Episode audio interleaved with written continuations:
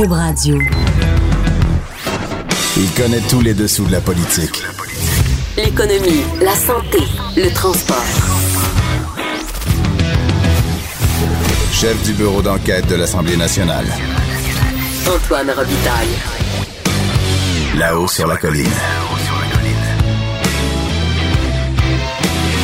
Cube Radio. Et qu'est-ce qui n'a pas été dit sur Bernard Landry depuis euh, moins de 24 heures? Euh, beaucoup de choses, énormément de choses. Et encore, il y a encore beaucoup de choses à dire.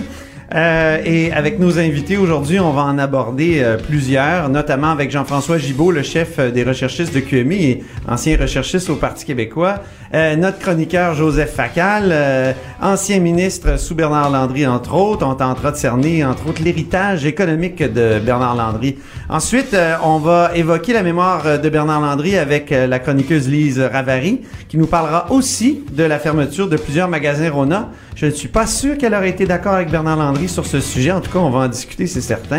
Et on terminera l'émission avec, euh, euh, en parlant de Bernard Landry aussi, avec Lisa Frula et Gisèle Galichan, avec lesquels on parlera aussi du restaurant Le Parlementaire, leur souvenir du parlementaire et qu'est-ce qu'on peut en faire avec ce restaurant qui est dans la cour intérieure euh, du Parlement, de l'hôtel du Parlement à Québec. Donc, premier sujet, Bernard Landry. Euh, et, on a au bout du fil Joseph Facal qui est en France. Euh, bonjour Joseph. Bonjour Antoine. Alors tu racontes ce matin dans ta chronique euh, au journal que tu as perdu hier un ami. Tu écris aussi qu'au début des années 80, tu militais au Parti québécois et soudain tu rencontres Monsieur Landry. Tu écris, là j'ouvre les guillemets, je suis un gamin, l'Uruguay est un pays où tu es né, que la plupart des gens ont du mal à situer sur une carte et lui, qui est déjà une figure, s'intéressez-moi, allez savoir pourquoi. Raconte-nous un peu cette, euh, cette première rencontre et ses suites. Oh, je n'ai pas vraiment de souvenir du, du, moment euh, original. Je pourrais pas te dire exactement c'était quelle date et où. Euh, disons que c'était le début d'une d'une longue relation.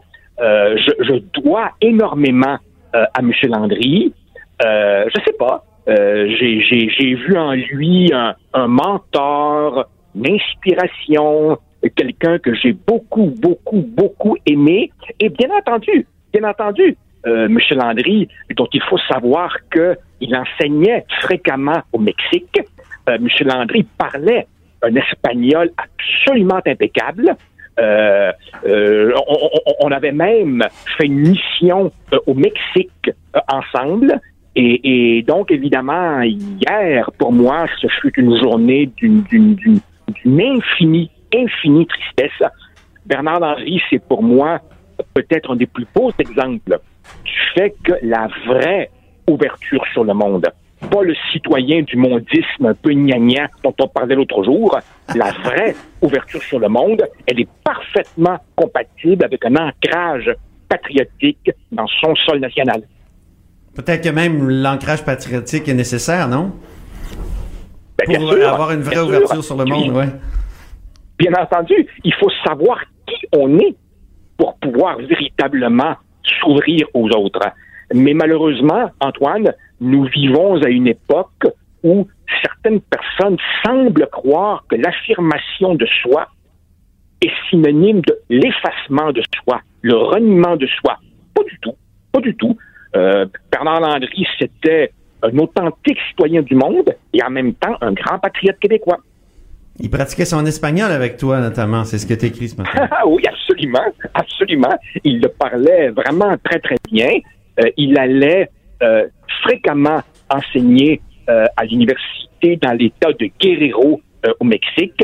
En fait, je me rappelle, nous étions à Mexico devant, devant une espèce de parterre d'hommes d'affaires, un truc style chambre de commerce, là, genre les amitiés québéco-mexique. Et M. Landry pouvait s'adresser à un auditoire en espagnol ah sans note, sans lire un discours préparé d'avance. C'était tout à fait, euh, tout à fait stupéfiant. Ah oui, il était impressionnant à, plusieurs égards, notamment sur le plan économique. Et il y a Jean-François Gibault qui est avec moi.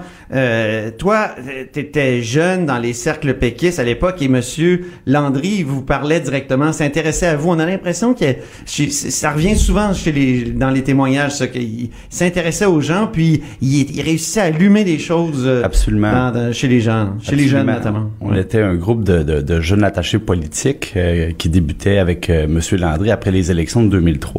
Et euh, je voyais que, euh, dans le fond, c'est M. Landry qui nous a inculqué sa, passion pour euh, la souveraineté, mais pour le développement économique aussi. Quelqu'un qui nous a beaucoup, beaucoup inspiré. Puis, une quinzaine d'années plus tard, je voyais tous mes anciens collègues qui avaient des, photos d'eux avec Bernard Landry.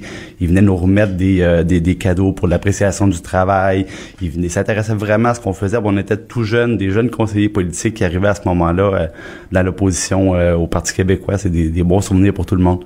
Je me souviens qu'il avait dit un, jour que le chômage, il considérait comme son ennemi personnel. Hein. Il, y avait, de ces formules euh, assez, éloquentes. Et d'ailleurs, on a un extrait de lui parlant de l'économie du Québec euh, à l'époque de son père et euh, plus l'économie contemporaine. On peut écouter Bernard Landry.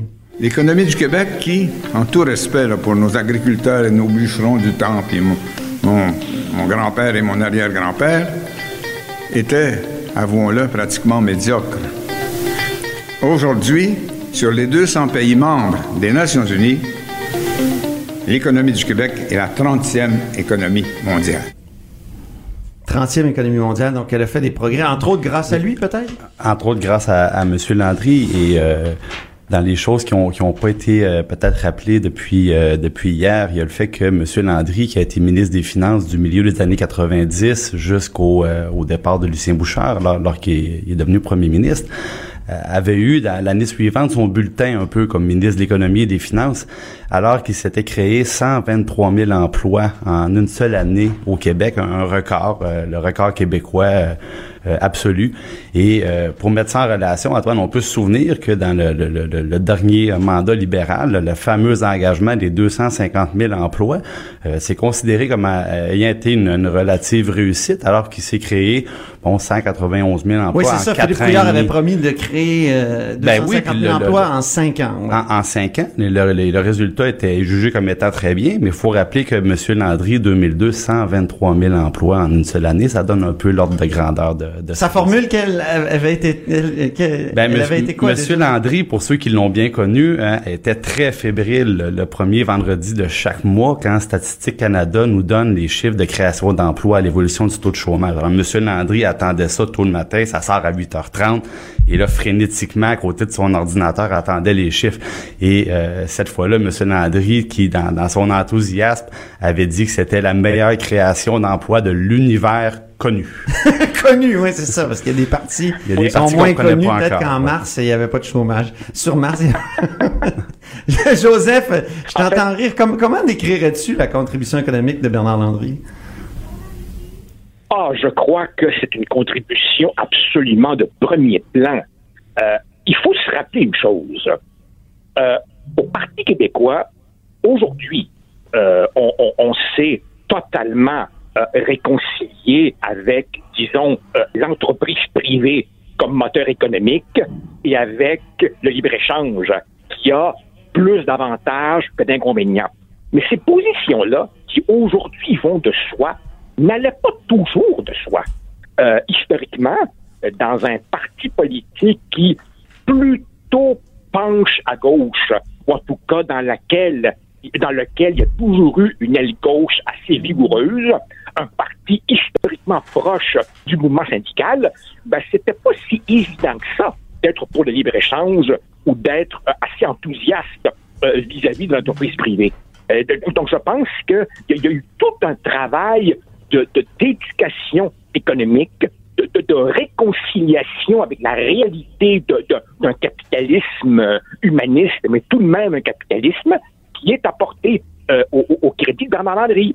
Et, souvent, évidemment, souvent, on avait des discussions comme ça sur l'interventionnisme de l'État. Hein. M. Landry, évidemment, était très, très, très interventionniste. Et, je lui ai déjà dit... Trop, trop, à ton, ton, trop à ton goût, Joseph, hein? Parce que toi, tu as été Ben, critique du modèle québécois, surtout à la fin de, de ta carrière politique. Ben voilà, c'est-à-dire que euh, à partir du moment où je me suis retrouvé euh, président du Conseil du Trésor et que, et que je devais euh, garder un œil sur les dépenses, là évidemment, je trouvais que bon, euh, il y avait des projets euh, qui, véritablement me faisaient un petit peu hésiter. Bon, euh, je vous rappelle, par exemple, bon, euh, euh, la Gaspésia, les chantiers maritimes d'Élie, et, et je me rappelle parfaitement, je me rappelle parfaitement de M. Landry me disant, écoute-moi bien, je ne serai pas le premier ministre qui mettra la clé dans le dernier chantier naval au Québec. OK. Ah oui. J'ai reçu le message, j'ai reçu le message et je prenais les ordres de mon général. et, et- et bien entendu, et, et M. Landry a- avait, avait des fois vraiment des formules assez à l'emporte-pièce. Une fois, je lui avais dit, vous savez, c'est bien l'interventionnisme, mais des fois, de temps en temps, je me demande si on n'y va pas un peu raide. Et il m'avait répondu, écoute-moi bien, le modèle québécois, là, c'est la synthèse entre Karl Marx et Adam Smith. Bon, d'accord. Ah bon? Il me semble que c'est impossible de faire cette synthèse-là. c'est la quadrature du cercle. Jean-François Gibault, à ce sujet. Euh, Au Oui. sujet de, peut-être pas Karl Marx et Smith, mais, mais au sujet de l'interventionnisme en, en économie. Ben, Monsieur Landry, effectivement, était, euh, était un volontaire euh, sur tous les fronts au niveau économique. Euh, on a beaucoup parlé de, de- des secteurs qui ont été développés il y a 20 ans avec une très grande vision. Qui parlait de, de jeux vidéo il y a 20 Oui. ans? Euh, Monsieur Landry était visionnaire, les, les biotech, l'aéronautique. Donc, Pour les jeux vidéo, ça a été souligné par la mairesse Valérie Plante hier, euh, qui, dit- qui a dit bravo. Bravo, Absolument. ouais. Et maintenant, si à l'époque les gens venaient parce qu'il y avait des aides fiscales, maintenant les gens viennent parce qu'on a une main d'œuvre, une créativité qu'on trouve nulle part ailleurs dans le monde. Et euh, ça fait maintenant une des très grandes forces de Montréal. Ceci dit, on n'a pas beaucoup parlé de l'impact de M. Landry pour les régions du Québec. Ah oui. Aux dernières élections, bon, 10, 10 seulement députés pour le Parti québécois. Ils sont tous en région, ou presque, beaucoup dans en Gaspésie, sur la Côte-Nord. Et euh, c'est pas c'est pas par magie, ça. Toi, tu vois un lien entre l'activisme, absolument. le volontarisme de Bernard Landry dans les régions et le fait qu'on que le Parti québécois a réussi à aller absolument. chercher euh, au moins quelques députés Si, et c'est euh, tous en région. Quand on parle aux entrepreneurs de ces régions-là, ils se souviennent de ce que M. Landry a fait pour stimuler les activités de transformation dans les régions. Donc, à chaque fois qu'une entreprise créait un emploi, l'État donnait euh, une aide pour soutenir chaque emploi qui se faisait dans ces régions-là. Euh, le développement de l'énergie éolienne, ça a commencé avec une stratégie de M. Landry. Euh, donc, puis tantôt M. Facal rappelait l'épisode de la Gaspésia, bon, qui s'est mal terminé, mais la volonté, les gens retiennent la volonté de cet homme-là d'absolument garder une vitalité puis développer les régions du Québec. Donc, on seulement- pariait sur l'intervention de l'État, on en faisait beaucoup. Parfois, ça ratait, comme Parfois, la ça Gaspésia ou les chantiers des Il faut regarder la moyenne, hein, Ben c'est ouais. comme au baseball. Puis je pense que M. Landry euh, a créé cette affection-là, je pense, des, euh, des, des gens de plusieurs régions pour le, le Parti québécois. En terminant, Joseph, sur cette question-là du rapport euh, région et, et volontarisme économique de, de Bernard Landry, Ben moi, je pense que je suis, je suis entièrement d'accord avec le, le constat de, de Jean-François sur euh, l'importance euh, que Bernard a eue dans les régions. Mais je pense qu'au moment où le Parti québécois, euh, après la débâcle du 1er octobre, doit se lancer dans un examen de conscience, dans une autocritique, comme il n'en a pas fait depuis longtemps, je pense qu'il va falloir qu'il garde bien en tête cette, euh, cette enfance, cette importance que euh, M. Landry accordait aux questions économiques. Euh, tu sais, Antoine, ce que je pense, n'est-ce pas, du Oui. Euh, du Parti québécois avec Québec solidaire. Hein? Oui, J'ai oui. vu ça pour, pour dire, pour dire les choses t'es très enthousiaste à cet égard, je crois. Très enthousiaste, oui. Voilà, je, je, je, je, je- je voyais ça avec le plus grand scepticisme, n'est-ce pas? Eh bien, Oui. ce que je voudrais dire maintenant, c'est que il ne faut pas que le Parti québécois, dans l'examen de conscience qu'il s'apprête à faire, laisse le champ de l'économique à M. Legault et, et- et à la CAQ. Non, non, le Parti québécois doit aussi tenir un discours sur la prospérité économique. J'ai aucun problème avec l'égalité des chances et le partage, mais il ne faut pas laisser le thème du dynamisme économique être un thème simplement pour les caquistes et les libéraux. c'est un thème qui historiquement appartient aussi au Parti québécois. Et M. Landry, là-dessus, a joué vraiment un rôle de premier plan. Mais si le Parti québécois change de nom, comme Jean-Martin Hossan le souhaite, peut-être que la question ne se posera même plus, hein, Joseph? Ah, ben là, tu, Ah. tu anticipes un petit peu ma chronique de demain. Ah bon, parfait. Alors, on, on te lit dans les pages du journal demain. Il faut se laisser, effectivement. Merci euh, infiniment, Joseph, euh, pour cette deuxième présence à la haut sur la colline euh, cette semaine. Euh, merci beaucoup, Jean-François Gibault. Toujours un plaisir. toujours un plaisir à chaque jour. De 13 à 14. Là-haut sur la colline. La politique autrement dite. Cube Radio. Et on est de retour à la haut sur la colline avec euh, Lise Ravary. Euh, bonjour, Lise Ravary. Bonjour. Alors, on peut parler du décès de Bernard Landry. T'écris ce matin, euh, c'est-à-dire il y a quelques minutes plus tôt, dans, sur le site internet euh, du, Journal de Montréal, tu viens de publier un blog où tu dis « Il ne s'en fait plus des comme ça. Il appartenait à cette race d'hommes d'une autre époque, pétri par l'exigeant cours classique. » Donc, euh, il s'en fait plus des comme ça, selon toi. Non, ben il n'y a plus de cours classique, fait que bon, c'est pas juste le cours classique, évidemment, qui a fait Bernard Landry, mais mais c'était une époque différente euh, où euh, on n'allait pas en politique nécessairement, excuse-moi, pour les mêmes raisons qu'aujourd'hui. Euh, mon Dieu. Oui, c'est là, c'est le temps de tousser, il n'y a pas de problème. bon, on allait en politique pour des raisons euh, peut-être un peu différentes, cette espèce de notion de service public. euh, je ne dis pas qu'il n'y en a pas qui l'ont maintenant, qui ne l'ont pas maintenant, mais c'est peut-être une nostalgie de ma part, là, mais il me semble que ce type de politicien-là, ce type d'homme-là, tu sais, sa- son érudition, puis ses locutions latines, ça, bon, il y avait un petit côté un peu, euh, un petit peu loufoque, presque à la limite là-dedans, mais mais il y en a plus des comme ça. il y en a plus. Il y en a plus. En tout cas, moi, j'en connais pas. Si t'en connais, s'il te plaît, dis-le-moi. Ben, je pense, comme tu dis, que les gens ont le, veulent travailler au service public, mais c'est peut-être en- envisagé davantage comme euh, un boulot euh, temporaire, hein, et que et c'est pas. Ouais. Alors que pour Monsieur Landry, on a l'impression que c'était l'œuvre d'une vie. Euh, C'est quand même fascinant de voir, par exemple, tout à l'heure on parlait du Bernard Landry économique. Là, Euh, Mhm. il avait déposé le 6 septembre 79 un document qui s'intitulait Bâtir le Québec, 523 pages. Euh, et là-dedans, il y a, il- il- bon, je l'ai pas tout relu évidemment, mais il y a, il y a des éléments qui, qui semblent, sur lesquels il semble avoir travaillé une- toute sa vie.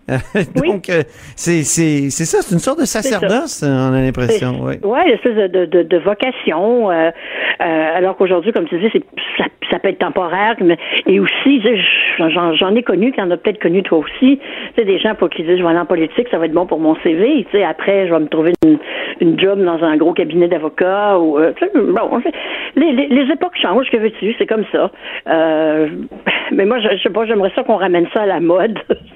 Ce modèle-là, je- j'en ai une nostalgie, mais qu'est-ce que? Je suis vieille! Est-ce que, mais est-ce que le, le cours classique que tu évoques est, est pas, euh, était pas déterminant justement dans la, dans, dans, dans, dans, comment dire, dans, dans la manufacture de, de, politiciens de ce type-là? Euh, écoute, je, je, je- moi j'ai eu la chance d'être de la toute dernière cohorte du cours classique, donc je, je, Ah bon? je l'ai fait, ça, ouais, sauf les deux dernières années parce que là, euh, il a été aboli, n'est-ce pas? Merci, euh, merci monseigneur Parent. J'en ai toujours voulu, j'en veux encore. Ah bon? Ah, tu, ah oui, tu y en veux? Ben, moi, je, je trouve que ce cours. quand même eu le temps de faire du latin, Il fallait, l'actualiser parce que c'est vrai que c'était quand même un peu euh, avec des petits côtés archaïques. Euh, mais la formation qu'on avait là, écoute, quand, quand, quand, je, quand je suis arrivée à l'université, je trouvais que le bac, c'était bien plus facile que le cours classique. Ah oui? Ah oui. Ah oui. Alors, non, non, écoute, il fallait que tu te lèves de bonne heure le matin, puis que, oh là là, puis surtout si t'étais chez les bonnes sœurs, j'étais pensionnaire en plus, alors imagine-toi, ça marchait gauche-droite, gauche-droite, gauche-droite. D'ailleurs, c'est pour ça que j'ai, j'ai, on m'a comme demandé de partir gentiment, parce que moi, le gauche-droite, gauche-droite, je suis pas, je suis pas très bonne là-dedans. mais il y avait, une- Ah bon, y avait une rigueur intellectuelle dans ce temps-là sur ça? laquelle on insistait. Et c'est, ça, moi, qui. Puis, puis on, on pensait pas que les, les, enfants, les jeunes, écoute, quand on arrivait, euh, l'équivalent de la huitième année en, en éléments latins, on avait quoi, 12 ans, 13 ans? Tu sais, on n'était pas, on était loin d'être des adultes et on nous envoyait tout de suite dans les pattes euh, des grands auteurs, euh, des, tu sais, personne disait c'est trop pour eux autres. Veux-tu que je te donne... euh, euh, Il y, a, y a une phrase que j'aime beaucoup, que je- c'est la phrase d'Alain Finkielkraut qui disait que jadis à l'école, on, euh, on donnait la langue avant de donner la parole aux jeunes. Et aujourd'hui, on donne la parole avant de donner la langue. C'est Quand beau, on n'oublie hein? pas complètement de donner la langue. Oui, oui, aussi, c'est Oui, vrai. C'est Mais vrai, non, parce qu'on donne tout de suite la parole, on dit crée des poèmes, écris des, écris des, des essais, écris des romans. Et, Exprime-toi. mais on, en, on, on, on, on procède pas par admiration. hein. Je pense que jadis, on disait, bon, il faut lire, euh, je sais pas moi, euh, Baudelaire, euh, il faut lire, il faut lire euh, Flaubert. euh, euh, C'était, euh, moi, c'est mon petit côté, en tout cas, que euh, réactionnaire assumé. Je trouve que lorsqu'on commence par euh, avoir la, la, la, la langue, c'est-à-dire les, les phrases les plus serrées, les, les, les, les mieux faites, euh, il me semble que après, quand on prend la parole, on est mieux équipé. Et, et quand j'écoute euh, les discours de Bernard Landry, les enregistrements, je trouve que ouais. c'est il y avait une facilité d'expression et ce qui euh, se conçoit bien euh, s'énonce clairement, n'est-ce pas? Ouais, même chose. On peut dire la même chose au sujet de Lucien Bouchard, par exemple. Oui. Tu sais, c'est la même chose. Lui aussi, c'est un pur produit là, du cours classique. Euh, mais bon, euh, aujourd'hui, on, on, on est un peu plus pressé. On, on va aller un petit peu plus vite. On, on saute des étapes. Et je, je- moi, ça, me- ça me désole. Encore là, moi aussi, je suis une réactionnaire qui s'assume parce que on ne va pas chercher, à mon avis, le plein potentiel des gens euh, quand on quand on nivelle par en bas. S'il y a des gens, je suis certaine qui se promènent dans la rue, dans la vie, dans le travail, qui fonctionnent au vingtième de leur capacité parce qu'il n'y a jamais personne qui leur a suggéré d'aller un peu plus loin. Mais j'aimerais parler de changer de sujet, mais pas tout à fait. Euh, parler de Rona. Parce que tu as oui. t'as publié un texte où tu dis ben Rona, euh, calmons-nous, c'est pas grave de fermer quelques succursales. Euh, après tout, euh, euh, si quand quand Couchetard ferme une enseigne acquise quelque part dans le monde, euh, est-ce que ça fait la une des journaux, mettons aux États-Unis? Alors euh, là, dans ce cas-là, même Lowe's a, a- a- a créé de l'emploi ici et tout ça. Et c'était c'était un point de vue en tout cas très différent de ceux qu'on a vus. Parle-nous-en un petit peu. Et je pense que là-dessus, Monsieur Landry et toi, vous seriez pas de, de la même opinion. Peut-être pas, peut-être pas. Euh, ben moi, j'ai amené une perspective euh, vraiment strictement euh, d'affaires. Je, je ne mets pas, il n'y a pas de, il y a pas de politique, il n'y a pas de nationalisme dans mon propos. C'est vraiment dans le milieu des affaires. Voici comment ça se passe. On peut aimer ça, pas aimer ça, mais essayons au moins de le comprendre. Donc, si on veut s'y attaquer, attaquons-nous aux bonnes choses et non pas aux mauvaises affaires. Parce que le, le discours politique en affaires, les deux ensemble, c'est rare que ça fonctionne très bien. Bombardier, tiens, pour te donner un exemple, c'est pas toujours des résultats heureux quand on amène les deux ensemble. Alors, la perspective d'affaires, c'est, oui, le Québec, de plus en plus, d'ailleurs, il y a plus d'entreprises québécoises qui achètent des entreprises étrangères que d'entreprises étrangères qui achètent des entreprises québécoises. Donc, à partir de ça, si on veut jouer dans la cour des grands, on est obligé de jouer le jeu des grands parce que, malheureusement, c'est pas nous qui, qui créons les règles du jeu. C'est les grands. C'est- comme ça. Ou on décide, on fait comme les États-Unis, qu'on ferme les portes à tout le monde. On veut plus faire la personne, on veut plus faire d'affaires, on veut plus faire de commerce, et euh, on se dit très bien entre nous. Je pense pas que c'est ce que le Québec veut non plus là. Mais Rona, euh, quand on regarde les résultats financiers des dernières années de Rona, c'était une entreprise qui avait mal, qui n'allait pas bien. Vraiment pas bien. Et beaucoup, beaucoup d'années déficitaires. Et euh, la Caisse de dépôt, euh, après le livre de M. euh, Dunton, ont publié un communiqué dans lequel eux, évidemment, remettent les pendules à leur, façon, mais ils disent très clairement toutes les années où il y a eu des, il y a eu des pertes de déficit, les pourcentages, et c'est assez, on peut comprendre pourquoi ce qui s'est passé s'est passé. Est-ce que de sauver Rona et de que le gouvernement investisse, en fait, le gouvernement était déjà dedans là. Là, c'est pas prenons une prise de position pour euh, pour pouvoir sauver euh, nos billes. C'est on y est, mais on veut plus y être. C'est Ouais. quand même pas tous des crétins à la caisse de dépôt. Mais en même temps, quand on regarde euh, ce que Lowe's avait promis, euh, c'est par exemple de, de- de conserver euh, la, la, la, la presque totalité des, des 17 000 emplois, euh, de conserver les enseignes et tout ça. Il avait promis beaucoup de choses quand ils, ils ont acquis Rona. Puis il semble que le dernier geste là, contrevient aux promesses. Ouais, on peut dire ça, mais ils ont jamais promis de ne pas fermer aucune aucune au- aucune succursale. C'est une succursale qui est soit déficitaire ou qui, comme on dit, euh, euh, colle pas à ton à ton plan d'affaires. Tu sais, j'en- parle moi par exemple d'un d'un Rona là, que j'ai eu comme voisin. Oui, oui. Euh, ça, ça, tu sais, quand tu connais Lowe's, puis tu rentres dans ce Rona-là, c'est comme si tu arrivais sur une autre planète. Tellement il y a aucun, aucun élément en commun en termes de d'offres d'affaires. Tu sais, c'est rien rien en commun. Alors tu peux dire ben ils veulent ils veulent euh, uniformiser, ils veulent euh, puis dans, dans dans le cas dont je parle, euh, ils pouvaient même pas grandir ou décider on va faire un, un beau gros Lowe's avec ça parce que c'est en plein milieu d'un quartier résidentiel. Il n'y avait pas d'espace pour euh, pour prendre de l'espace.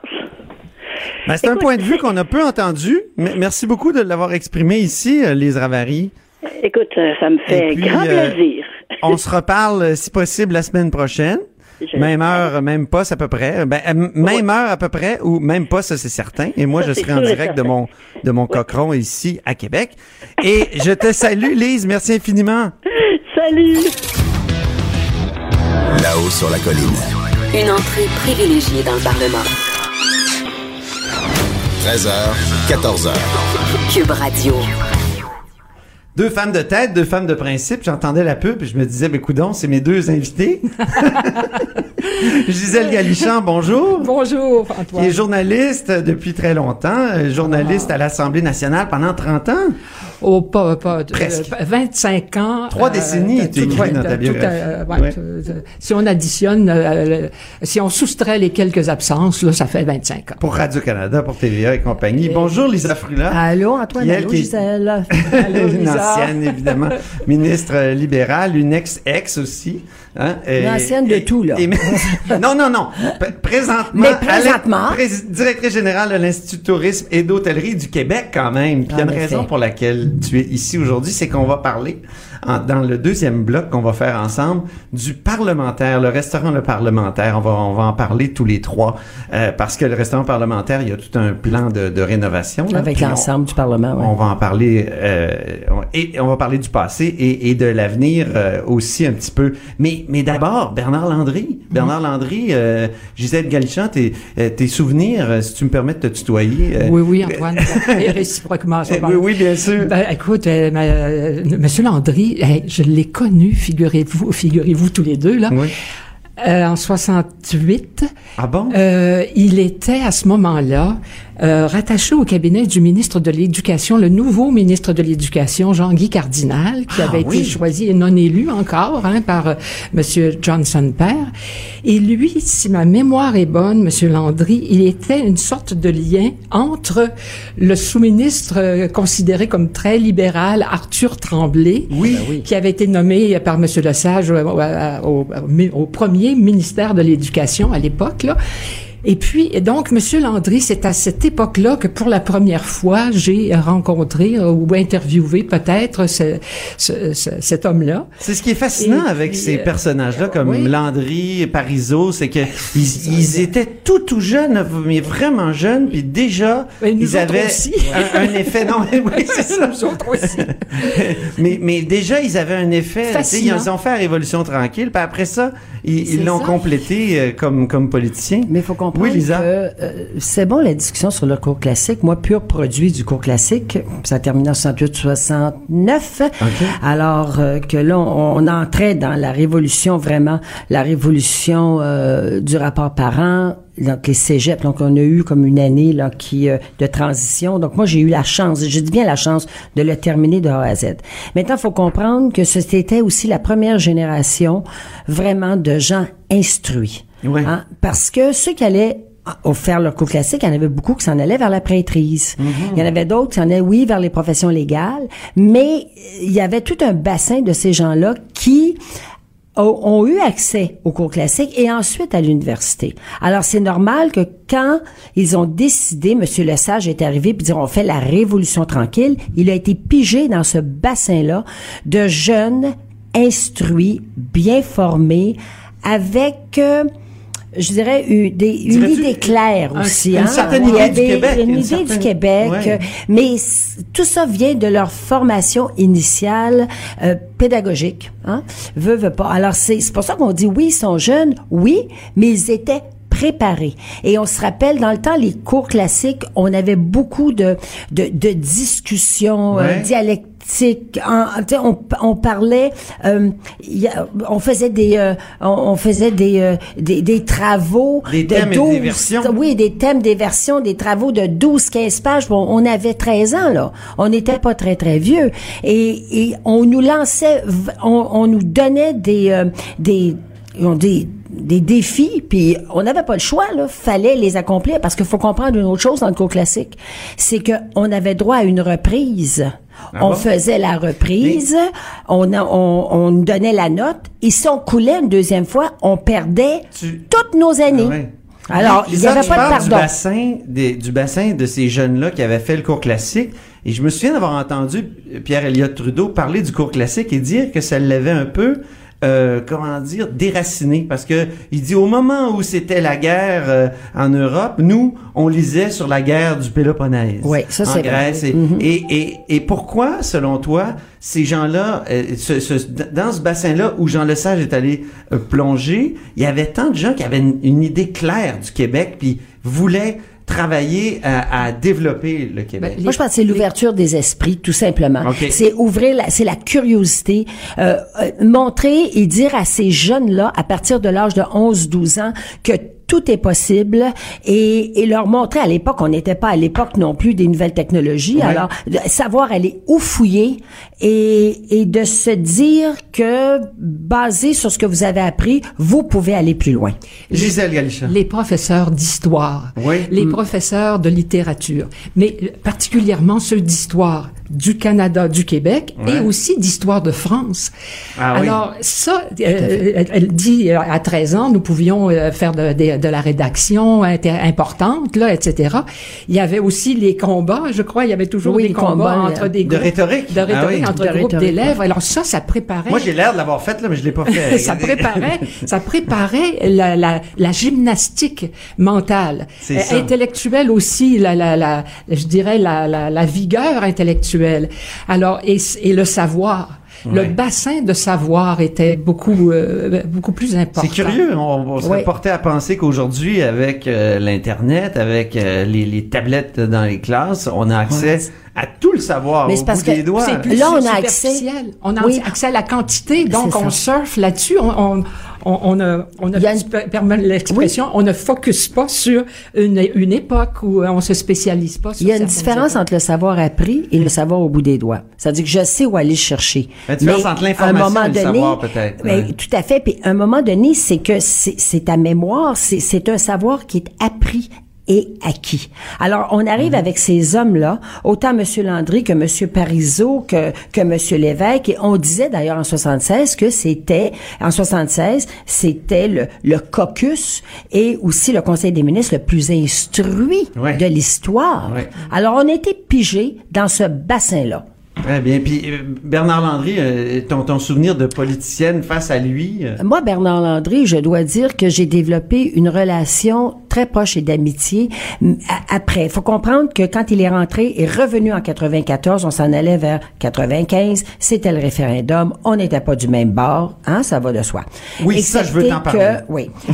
Puis M. Landry pouvait, justement, on l'a dit là, pour- euh, personne ne pouvait lui arriver à la cheville dans ses, euh, dans, dans sa façon de convaincre. Quand il se levait en chambre, tout le monde disait bon bon, on va essayer, ne serait-ce que de pouvoir euh, euh, je réponde à ce qu'il dit. Et tu l'avais accusé une fois en Qu'est-ce que 94. j'ai fait? Oui, oui, oui. J'ai fait quelque chose. Non, non, non, c'est intéressant. Je en tellement aimé. 94, mais non, mais c'est l'ajout de politique. En 94, euh, dans un article qui s'intitulait Le Québec est déjà libre. Euh, tu, dis, tu reprochais à M. Landry d'avoir colporté une vision sordide du Québec à l'étranger. J'ai-tu dit ça? Ben Eh oui. Parce que parce j'ai que dit- monsieur Landry avait dit, mais faut dire qu'il il était à l'effort. Il avait donné une entrevue à l'Express. Bon, j'ai pas dit ça pour rien. Écoute, écoute bien ça. À l'Express, il avait dit au fond, nous, Québécois, sommes depuis des siècles un peu comme les pompiers au cœur de Tchernobyl, au centre d'un cataclysme, mais toujours debout. Puis là, Bon, j'avais un peu raison, là. Dites-moi, là, quand même. C'était la, ligne de parti. Non, non, non, parce que j'étais pas forte là-dessus. Non, non, ça devient de mon cœur. Parce qu'on a eu, quand même, dit, on a eu ça, des a échanges. Excepté une que vision sordide. Bernard Landry, je dois dire qu'après, là, bon, après les émotions de ce référendum et tout, Oui. c'est un homme que j'ai beaucoup apprécié. Il faut comprendre que moi, je demeurais chez les Jolicoeurs au 91 bis d'Auteuil, dans l'ex-appartement de René Lévesque. Ah oui. Et les Jolicoeurs, grande famille, hein, euh, De l'époque, grande famille de l'époque.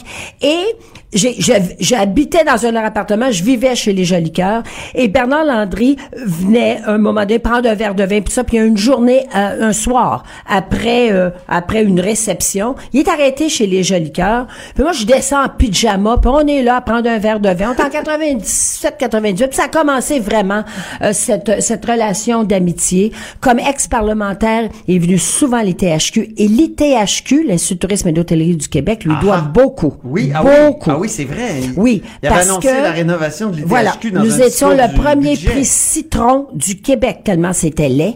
Et c'est son ami Gaston Miron qui demeurait au coin du Carré Saint-Louis. si tu nous, là, c'est près du carré Saint-Louis. En face, en ça. face du Carré Saint-Louis à Montréal. Et Gaston Miron euh, a, a dit à Bernard Landry, fais quelque chose. Et Bernard Landry a, a- a- a finalement laissé aller les budgets pour qu'il y ait une rénovation globale. Et aujourd'hui, on gagne des prix d'architecture, mais c'est grâce à lui parce que le building a été complètement recouvert d'une structure qui est magnifique aujourd'hui, mais c'est vraiment grâce à lui. Colline parlementaire, grâce à lui. Les jardins du euh, du euh, du Parlement, grâce à lui. Euh, la maison euh, où dans l'édifice Price, grâce à lui. Ah oui. C'était un homme de culture et un homme de beau et un homme aussi de design. Je dirais de design aussi. C'est ça. Gisèle, là-dessus? Bah, écoutez, je si vous me demandez une anecdote, euh, elle est un peu triste. Elle, elle remonte à jeudi dernier. euh, Ah oui? par- Par l'intermédiaire d'un ami qui était déjà sur place, euh, j'ai pu lui parler. Euh, et je sentais euh, son souffle très court à cause de la machine qu'il avait encore euh. Oui, c'est ça.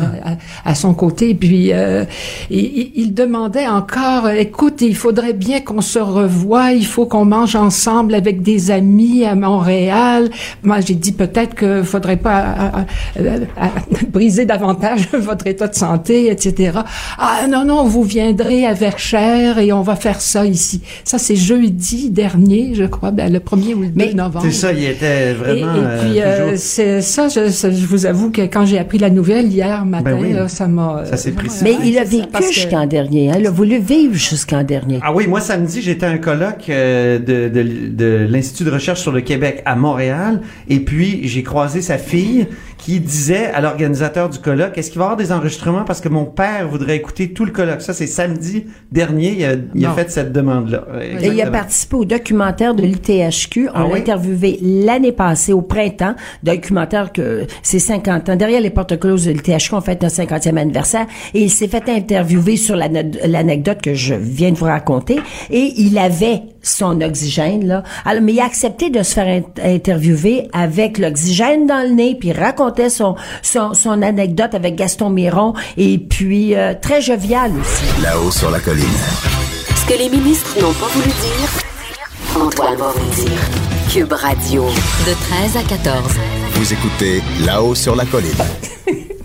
On est de retour avec Gisèle Galichan et Lisa Frula. Gisèle Galichan, donc euh, grande journaliste et qui a déjà travaillé dans ce bureau ici. Oui, la... C'était le bureau parce que nous on était, il faut le dire là, aux auditeurs, on est à la tribune de la presse, donc l'édifice André Laurando derrière le Parlement, et on est dans un vieux bureau.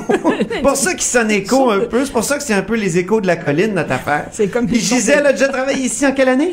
95, 80, 95, 96. 96. Ah oui, ça. pendant le Parce référendum. que, oui, oui, on a fait le référendum à l'époque. C'était Radio-Québec, et puis, je, je- puis quand Pierre Nadeau a quitté pour s'en, de TVA pour s'en aller à, à Radio-Québec, ben, euh, j'ai finalement, là, moi aussi, c'est donc 93, à peu près, 93, Ah bon? 94.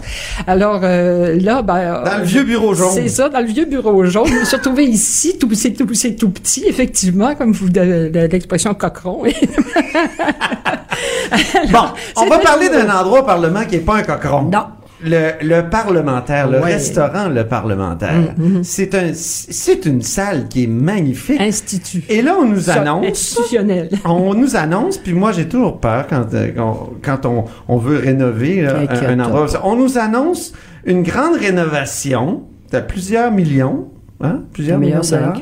Moi, je trouve ça déjà beau, le parlementaire, puis plusieurs personnes me disent, mais qu'est-ce qu'ils vont faire là? Ils vont pas mettre des, des lumières LED. Non, mais des- le cachet Ben, patrimonial. être premièrement, il faut comprendre que ça fait partie de l'ensemble hein, de la rénovation du parlementaire. Ah oui, OK. Ah, Donc, le parlementaire a subi depuis des années une, euh, une, une, réso- une rénovation majeure, euh, surtout au niveau de l'accueil. Il va y avoir une salle en bas de, de, de réception, entre autres. Mais faut comprendre une chose. Ah, il va y avoir une salle Oh, de oui, réception. Ah, ça, absolument. je l'ignorais. Ah, oui. non, absolument. On part du Parlement qui est... euh, comme la plupart des parlements au monde, un parlement qui est réservé à faire de la législation, bon, pour les parlementaires, et concept unique au monde, le Parlement va s'ouvrir et va devenir une maison citoyenne. Ah bon? Autrement dit, le Parlement va être ouvert que ça pour dire, toute la population, augmenter aussi à l'offre touristique aussi là, de d'ouvrir la maison Ah. à, aux touristes. Euh, Tout en augmentant tout la en- sécurité, parce que la préoccupation Ouais. pour les rénovations Ouais. ici, ça ça parle a de été, ça a été beaucoup la sécurité. C'est parce qu'il faut comprendre qu'au Parlement, il y a des œuvres d'art, Ouais. il y a euh, aussi des films, il y a, il y a, il y a- enfin, il y a, il y a, il y a- a une bibliothèque, il y a tout ce qui est témoin de notre histoire, c'est, c'est, ça se situe au Parlement. On va donner accès. Une fois que le, euh, ce Parlement-là est ouvert, il faut pas oublier aussi les, euh, l'ensemble des jardins, Euh, autant les jardins, euh, les jardins pour nourrir, euh, pour nous donner l'offre première euh, en termes de, de légumes, de fruits, bon, euh, au Parlement. Et, et je tiens à répéter, Lisa, que tu en parles en tant que directrice générale de l'Institut Oui. du tourisme Parce et que- de l'hôtellerie du Québec. C'est ça. On nous a demandé de, À l'ITHQ. comme à l'ITHQ, comme on est un organisme gouvernemental, on nous a demandé de s'associer pour ce qui s'appelle tout ce qui est l'offre euh, alimentaire. Bon, alors alimentaire, réception aussi et tout. Ce qu'on fait de bien là. Alors nous, ce qu'on fait, c'est que au Parlement, faut pas s'inquiéter, tout en respectant euh, le, le côté patrimonial de la salle. Euh, ça a besoin d'un peu de rafraîchissement. Les tapis ont pas été changés depuis que je que j'ai quitté. J'ai quitté en 98. OK. Euh, le, le mur, les, les vieux rideaux. Je vais vous dire une chose là. Il en est non seulement, c'est pas non seulement Ça va nécessaire. faire du bien. Et faire du bien. Il y en a aussi un peu, je te dirais, de la de la salubrité, hein, parce que ça Ah bon? ramasse la poussière et tout. Fait qu'il est temps qu'on rénove. Mais ça, c'est Maintenant, un endroit où il y a beaucoup d'histoire, hein? Euh, Gisèle Galichand, les le parlementaire a journalistes- 100 ans. Ben, le parlementaire a 100 ans? à 100 Ah oui? ans et on a ouvert au public en 68 et les gens pensent encore que ça prend un, un membre du Parlement pour être accompagné au parlementaire. Donc, c'est pour ça que là, c'est une conception totalement nouvelle et c'est vraiment une maison citoyenne ouverte à tous, incluant Ah la oui. belle visite, incluant le Il fut tourisme. une époque où, Gisèle Galichand, n'est-ce pas, tu me corrigeras, mais les journalistes avaient leur table. Une table euh, qui accueillait entre 15 et 20 personnes. Ben, Ah, ça, ça 15, devait être 20, on était tassés parce qu'il y en avait sur les, les bouts. Là. Euh, mais les journalistes, euh, la, la vie de la tribune de la presse était différente. Là. Il y avait beaucoup de collégialité à ce moment-là. Et euh, donc, il y en a qui arrivaient même au petit déjeuner euh, parce que c'était la façon, quand on voulait rencontrer M. Daniel Johnson père, Ah bon? il fallait que qu'on se retrouve le matin euh, très tôt, 8 h, 8 h 30 à, au café au café du Parlement parce que ça s'appelait comme ça à l'époque. Ah, ça s'appelait pas le Et parlementaire. puis euh, non, parce qu'il y avait euh, en bas ce qui est présentement le café du Parlement, Oui. mais c'était dans les corridors plus ou en tout cas en 68, 69 là, et ça s'appelait le café des aveugles parce que la- c'était l'INCA qui euh, administrait cela. Ah, et oui. puis ah oui oui, euh, ça, on en reparlera, on n'aura pas le temps aujourd'hui là, mais Mais les euh, journalistes avaient leur place. mais ils nous nous avions notre table avec un menu où pour 5 dollars, 5 à 10 dollars, on avait, incluant une bière, une Labatt 50 qui était la bière générale de la tribune de la presse, etc. Alors, et Monsieur Lévesque, qui était député de Laurier, je crois, à l'époque, euh, avant, il avait quitté le Parti libéral quelques instants, quelques semaines précédemment, là. Euh, Yves Michaud, qui était un érudit aussi de, de, la ah même, du même type de, savoir que Bernard Landry, ben venait avec nous, Claude Morin vrai. Il y avait beaucoup de hauts fonctionnaires et il y avait euh, les attachés, de, enfin de presse, c'était pas le terme exact à l'époque, qui venaient faire un peu leur euh, leur briefing auprès des journalistes. Il ce qu'on appelle les, quelques les spin docteurs. on avait ça aussi à l'époque. Alors je me souviens de Paul Chouinard euh, du bureau de Monsieur Johnson et de Robert Morissette, l'attaché de presse de Monsieur Lesage, qui était chef de l'opposition. Alors tout ce monde-là, ça venait. Il y avait Donc, il y avait une vie il y avait, c'est autre temps. Moi, je veux et en plus, on, on, nous autres, on siégeait toute la nuit à un moment donné. Ça, c'est dans les années 90. Hein? Ça, c'est dans les années 90, hein? jusqu'à temps que, euh, Dieu merci, ça change, mais on habitait le Parlement plus, on siégeait plus longtemps. Là, c'est pour ça que faut comprendre une chose. C'est que ce concept de, de ce que j'appelle de maison citoyenne, ce concept-là, euh, c'est unique au monde. Parce que si on va, exemple, euh, à l'Assemblée nationale, concernant en France, on ne peut pas entrer si on n'est pas invité. Mais Lisa, tu me disais que dans tous les parlements du monde, il y a toujours un restaurant. Ah non, il y a des salles de réception, un restaurant, tous les parlements du monde. À Ottawa, bon, en, évidemment, endroit que j'ai fréquenté là, ben euh, la même chose. il faut être invité par, euh, tout à fait. Donc, il faut être invité par un parlementaire. Cette fois-ci, on ouvre, hein, on ouvre à tous, et c'est sûr que l'accueil va commencer par la sécurité. Donc, on va travailler aussi avec la sécurité pour que l'accueil soit sécuritaire, mais aussi très convivial. Alors, c'est tout un concept, mais c'est un concept aussi qui va augmenter l'offre touristique pour Québec. Parce que là, il y a moins de vie dans le parlementaire qu'il y en a déjà eu. C'est ça. Et mais dans le Parlement en général. Oui, puis il faut ouvrir le soir et euh, il y a de la place pour, euh, pour des banquets officiels et des banquets. C'est moi, je vois des mariages dans la nouvelle salle du Parlement. Même des mariages, se marier au Parlement, c'est spécial, hein, quand même. Cube Radio.